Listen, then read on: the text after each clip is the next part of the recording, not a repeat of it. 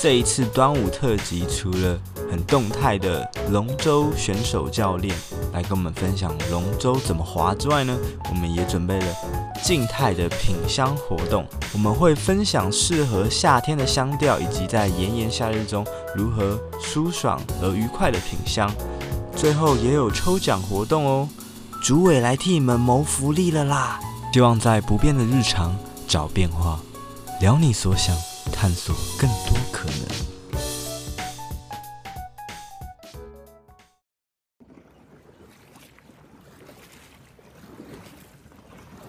Hello，大家好，我是 James，我目前是 Hook Sport 的龙舟队教练。那我们收听 Bunny's Talk，巴尼播起来。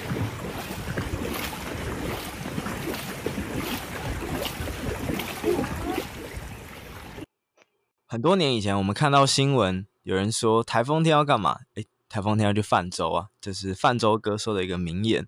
但我们到端午节呢，如果只是吃粽子的话，那就漏掉了嘛。那吃粽子以外呢，我们还可以干嘛？当然是划龙舟啊。最近这个二零二零的端午节的龙舟锦标赛也这个紧锣密鼓的筹备当中。那这次我们也很邀请，很荣幸邀请到这个 Hook Sport 的教练来跟我们聊聊端午节。龙舟的一些运动，还有这整个风气的事情，那想问一下，你们最近这个备赛准备的如何呢？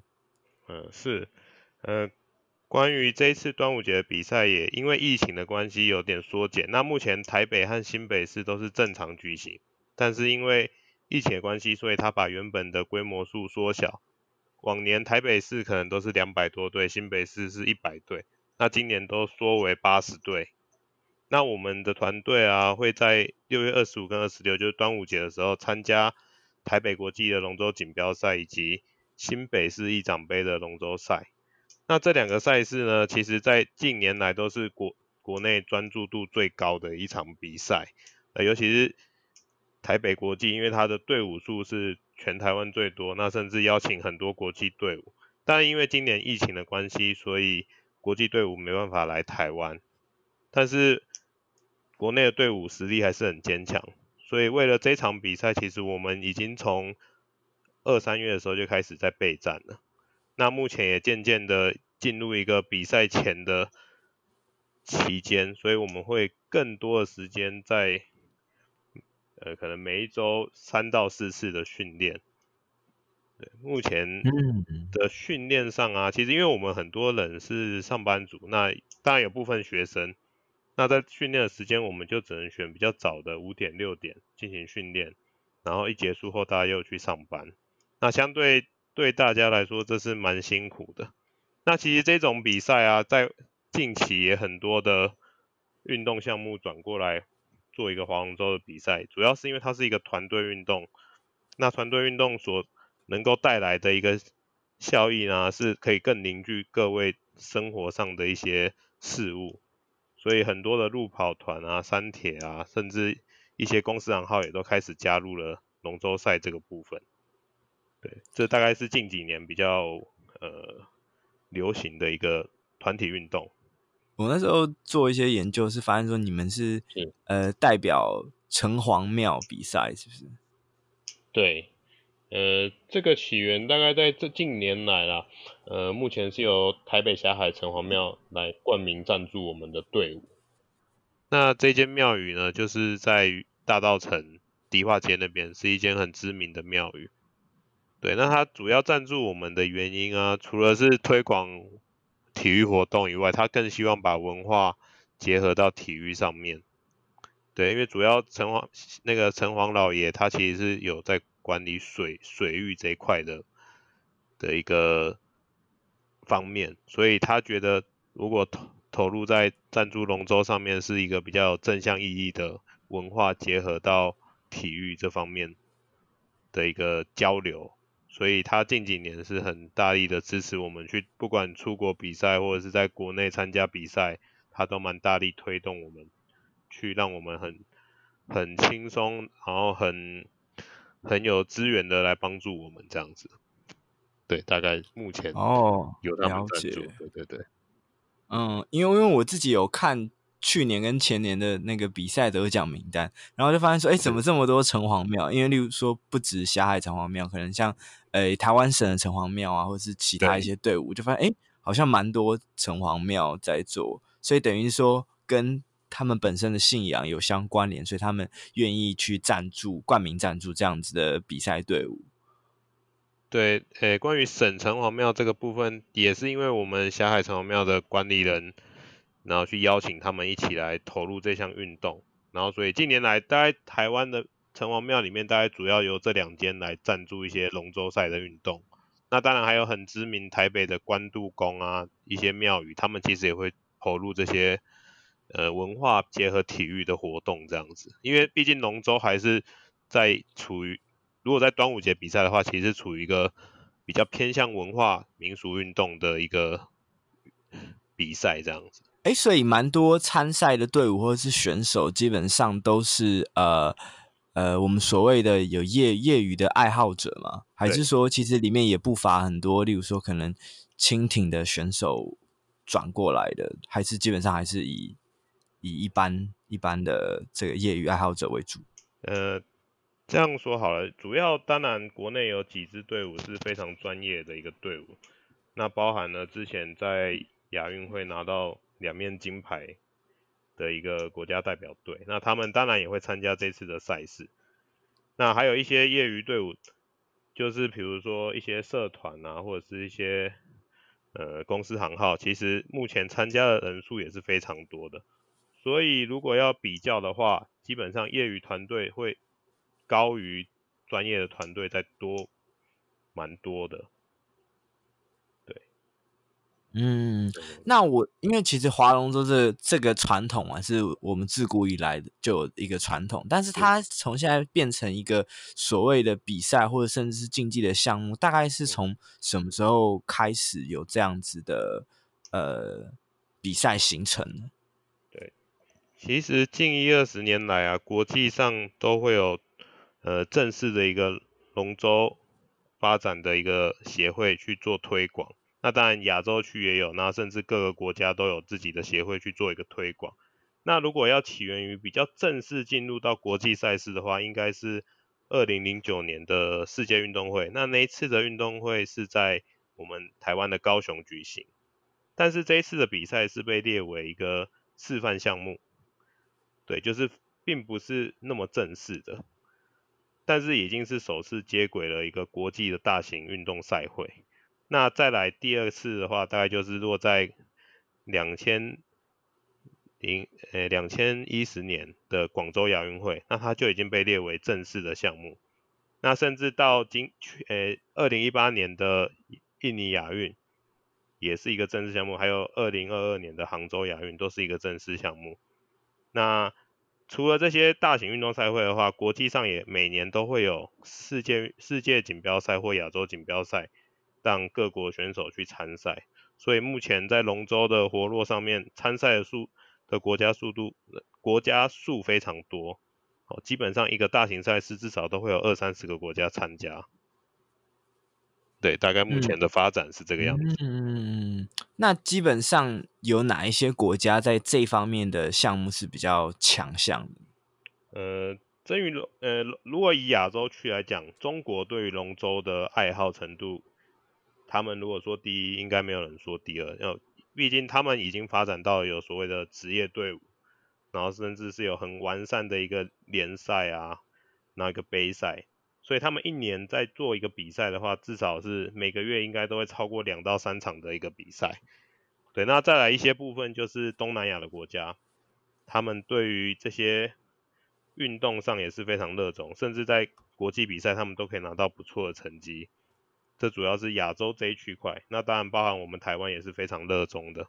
那在欧美上面，他们比较不一样，他们可能是一些俱乐部，然后可能是需要付一些费用来参加比赛，然后他们的那个流行程度啊，其实尤其在美国这边也不输给亚洲。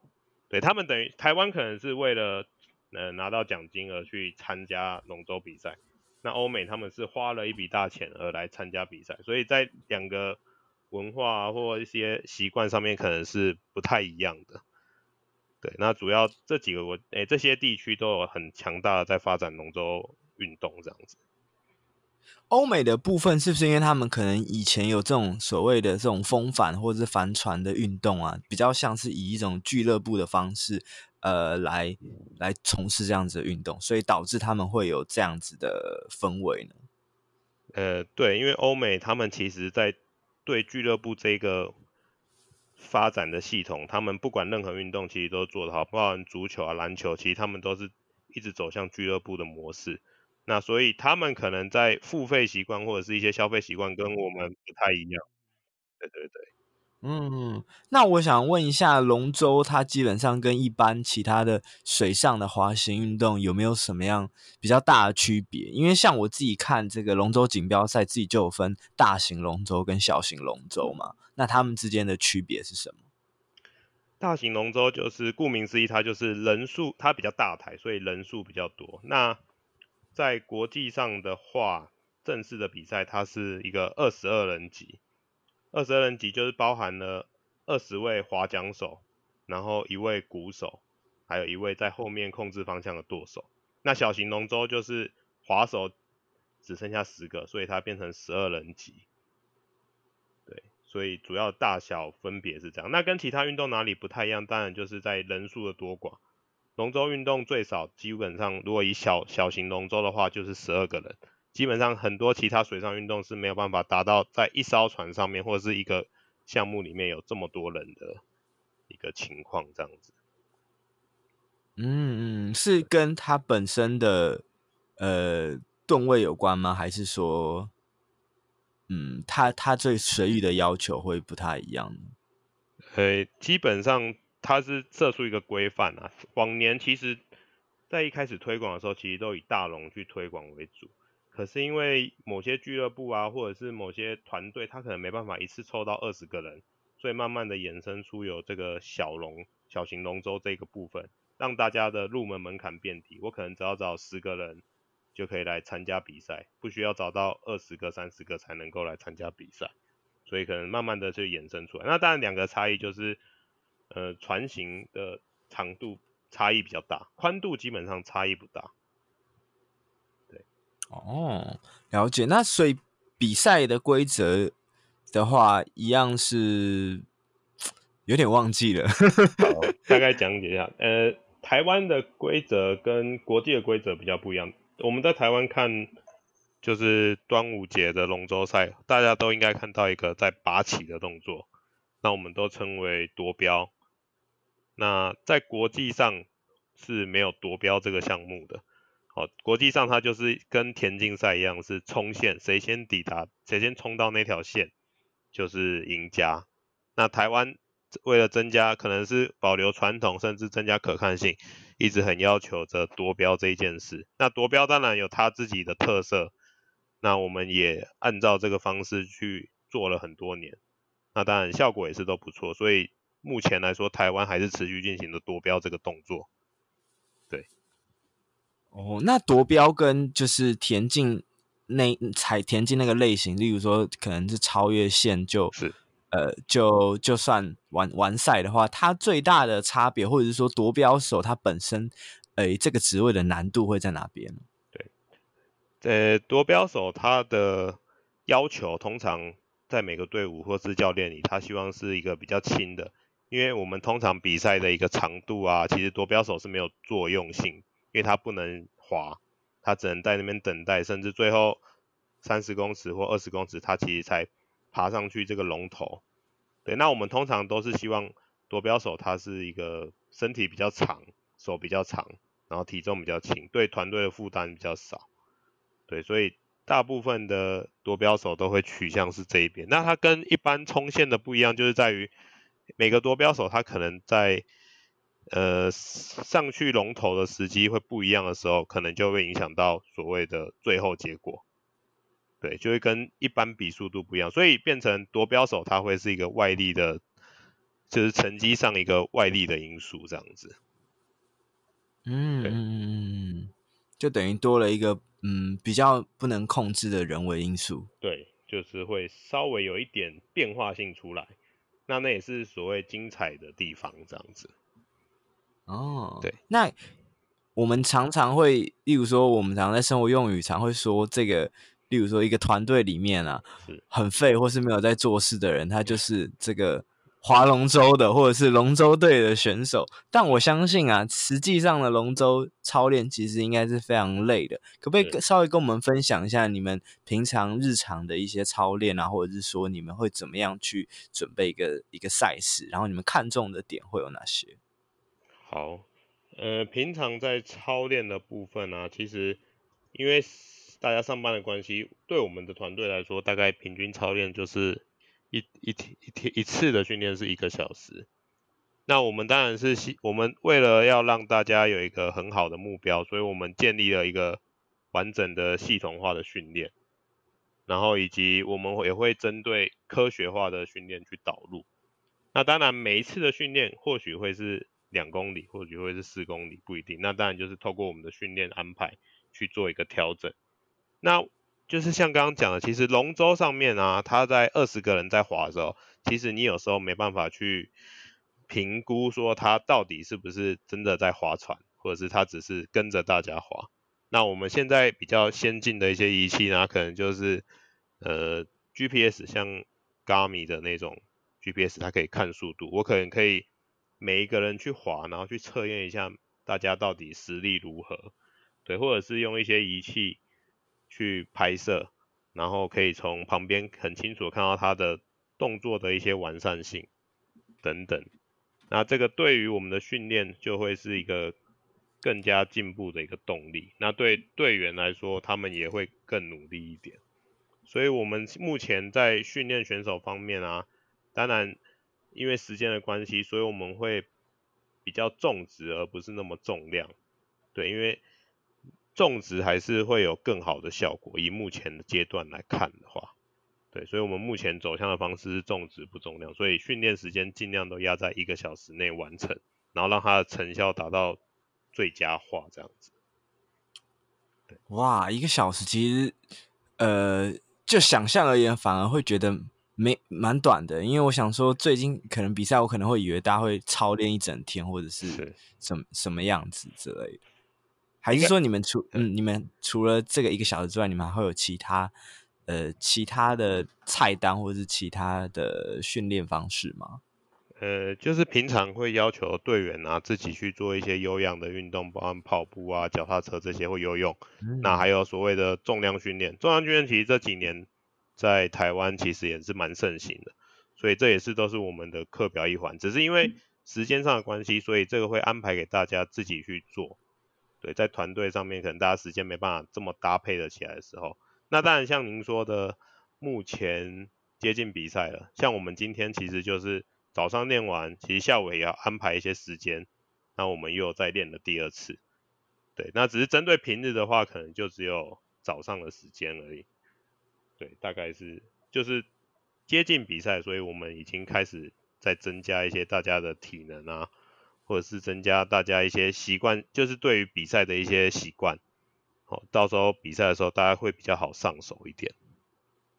嗯，那那我会蛮好奇，说你们平常的训练的地点会是在哪里？第然后，例如说你们会会，例如说是要用。租的吗？还是怎么样子？因为我在我在想，应该是有点像码头一样，就是例如说某几个呃比较平静的水域，然后那那几个适合的点，可能就会，例如说一个点就会有好几支队伍固定在那边练习。那你们通常是就是大家是怎么样决定这个位置？然后呃有没有有没有一个什么契约吗？还是说你们是怎么样去安排这件事情？OK，针对就是因为大家会想说，哎，船这么大台，不可能总是每一次都从某个地方搬过来，所以我们目前使用的码头啊，它其实是我们台北市龙舟协会，他去呃算去争取的一个码头。对，那那个地点位在百灵桥下，那我们目前把它定位为台北的百灵桥龙舟码头，它就在百灵桥的河体内。对，那所以我们划的水域就是基隆河，基隆河水域。那船只的部分啊，协会是有提供呃公用的船，供一些队伍去做使用。但是因为我们人数比较多，所以我们自己去年请我们的小海城隍庙赞助了一艘船，然后我们自己也用了队费也买了一艘船，所以我们目前自己有两艘国际型的大龙大型龙舟，当做我们的一个训练船只。对，所以目前我们大概自己，我们目前就是使用公用的一个码头，然后使用自己的船去做一个训练，这样子。嗯，对。哎，那我就会好奇说，像这样子的大型龙舟，它的造价大概会落在多少的价钱？那如果又是说，呃，有一些国外或海外比赛的话，嗯，那像你们这些参赛队伍是会自己备备龙舟过去吗？还是还是怎么样呢？是。诶，关于造价的部分啊，因为我们使用的是，诶，现在目前台湾使用大概两种船，一种是所谓手工的、手工人造的一个木木木船，就是木头打造的一只个船。然后我们现在购买的是玻璃纤维的，就是一种复合材的船。那我们这个造价大概落在二十到二十五万。那木头船据说好像要在超过五十万台币。对，那因为它是纯手工，所以它保留了很好的一些文化特色。对，但是因为国际赛为什么不使用？可能制造的厂商比较少，然后加上木木头船有一些差异，就是它可能在重量上没办法像复合材这么好去操控。它或许一台船差了一百公斤或五十公斤。那我们目前购买的复合船，它是有一个规范在，就是落差应该都在五公斤以内。对，所以大概目前的售价会。一台船的售价会这样。那关于出去比赛，其实目前来说，龙舟都是使用大会提供的船只，所以不管在台湾的北中南比赛，或者是甚至出国去参加一些比赛啊，其实我们都使用大会的船只。那我们自己会期待的就是龙舟奖，对，龙舟奖是开放给各队员自己去使用这样子。嗯，对对对。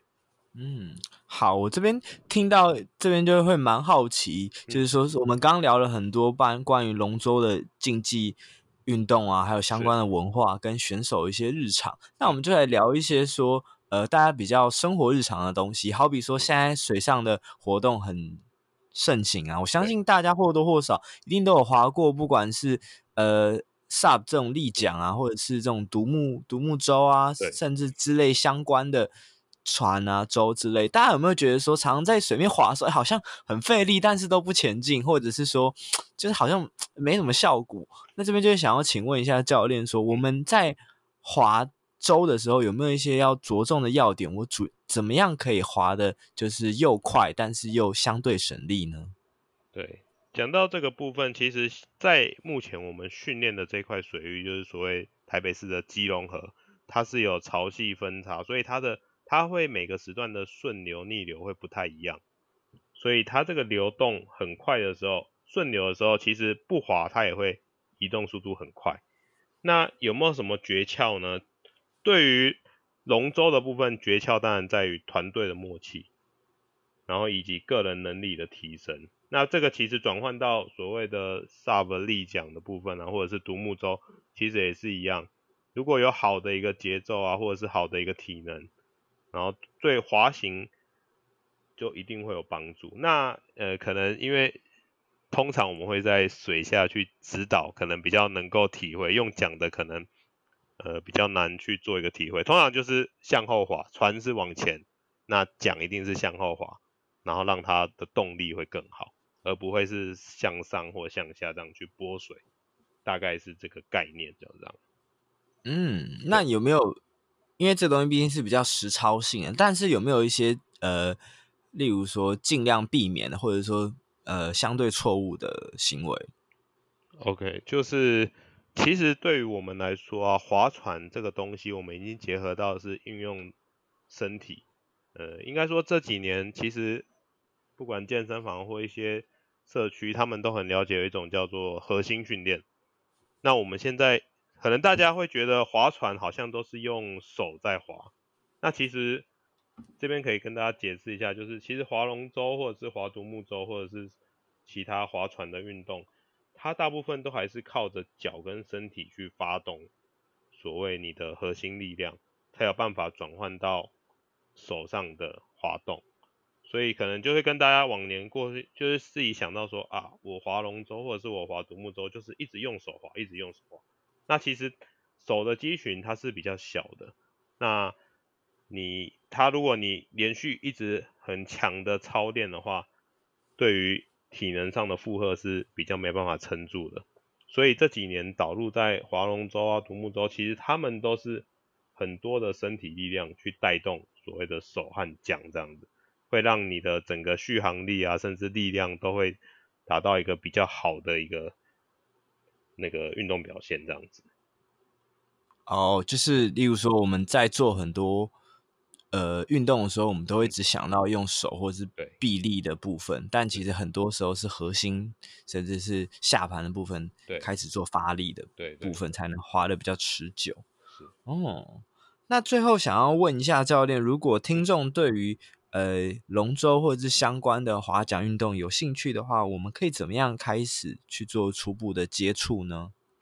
呃，目前来讲，因为今年是疫情的关系啊，所以往年台北市政府它在大家河滨公园，就是我们龙舟比赛的一个场地，它都会办一些体验营。那其实可以上去台北市政府体育局，它就有一些相关的活动。那目前我知道，好像桃园的龙潭也有在做一些。相关的活动，对，那这个就是比较关于地方性或政府。那当然有一，目前国内在台北有一些团队专门是在做，呃，不管企业的一个龙舟龙舟训练啊，或者是一些体验活动，其实也目前坊间有很多间厂商在做。那当然也可以找我们，我们本身也是专门在做龙舟训练这一块的。对，所以如果有的话，应该上网去做一些搜寻，龙舟体验啊，或者是龙舟训练，应该就可以找到不少相关的资讯，这样子。嗯，了解。那像是，嗯、呃，你们队上的队员呢、啊，通常都是怎么样去找寻或招募的呢？还是说他们自己看到有兴趣来询问的？对，关于这个招募，其实是每一个每一个队伍他们最。最艰难的一项任务啦，因为总是要把人推推入坑，就 就是会比较困难一点。那我们自己在招募的时候，其实我们本身很多那个就是您一开始提到的蜻蜓选手，或者是甚至以前是大学龙舟校队的一些选手，那我们就是透过一些呃可能学长姐的一个制度去把他慢慢带进来。那当然也透过这些人的朋友，然后再去。寻找一些喜好运动的人士去把他带进来，所以这几年来说，我们都是透过一些学长学弟或者是学学姐学妹去带动一些队员进来。对，那其他有些队伍他们就是可能是一个路跑团，像我们现在在指导的一些队伍，它是有路跑团，然后它或者是有一些公司行号，甚至一些我们还有指导过一个政治大学，它是一个 IMBA，就是都是国际学生。那他们其实对这个文化和这项运动也是非常热衷的，对，所以可能会从生活中去带更多人进来。目前的模式比较多是这样子。原来如此，或者是有一些已经有一些呃运动爱好的一些朋友们，他们可能就对这样子的活动会有更高的兴趣，或者是也可以玩的比较长久这样子。对对对。OK，了解，好。那最后也预祝，嗯，应该说说 Hook Sport 还是呃霞海城隍庙呢？就是你们最后还是今年这个锦标赛会是以霞海城隍庙的名义出赛吗？还是？对，诶、欸，今年的话，我们台北市是以霞海城隍庙，那我们还有参加另外一个新北义长杯。对，那我们那边报了两个队伍，那当然一个还是台北霞海城隍庙，那另外一支队伍是基隆市的一个鱼市企业赞助我们的。好的，那最后也预祝你们可以在这一次的比赛取得佳绩，因为我看你们去年也有不错的成绩嘛。是，还可以。对对对。好的，那我们今天也谢谢 Hook Sport 的教练 James 来跟我们分享龙舟的相关的运动，还有它的一些文化啊，跟一些有趣的知识。那如果大家对于这类相关的品味生活有兴趣的话，都欢迎来信来讯跟我说。那 Barney's Talk 就到这边喽，谢谢，好，拜拜，谢谢 Barney，拜拜。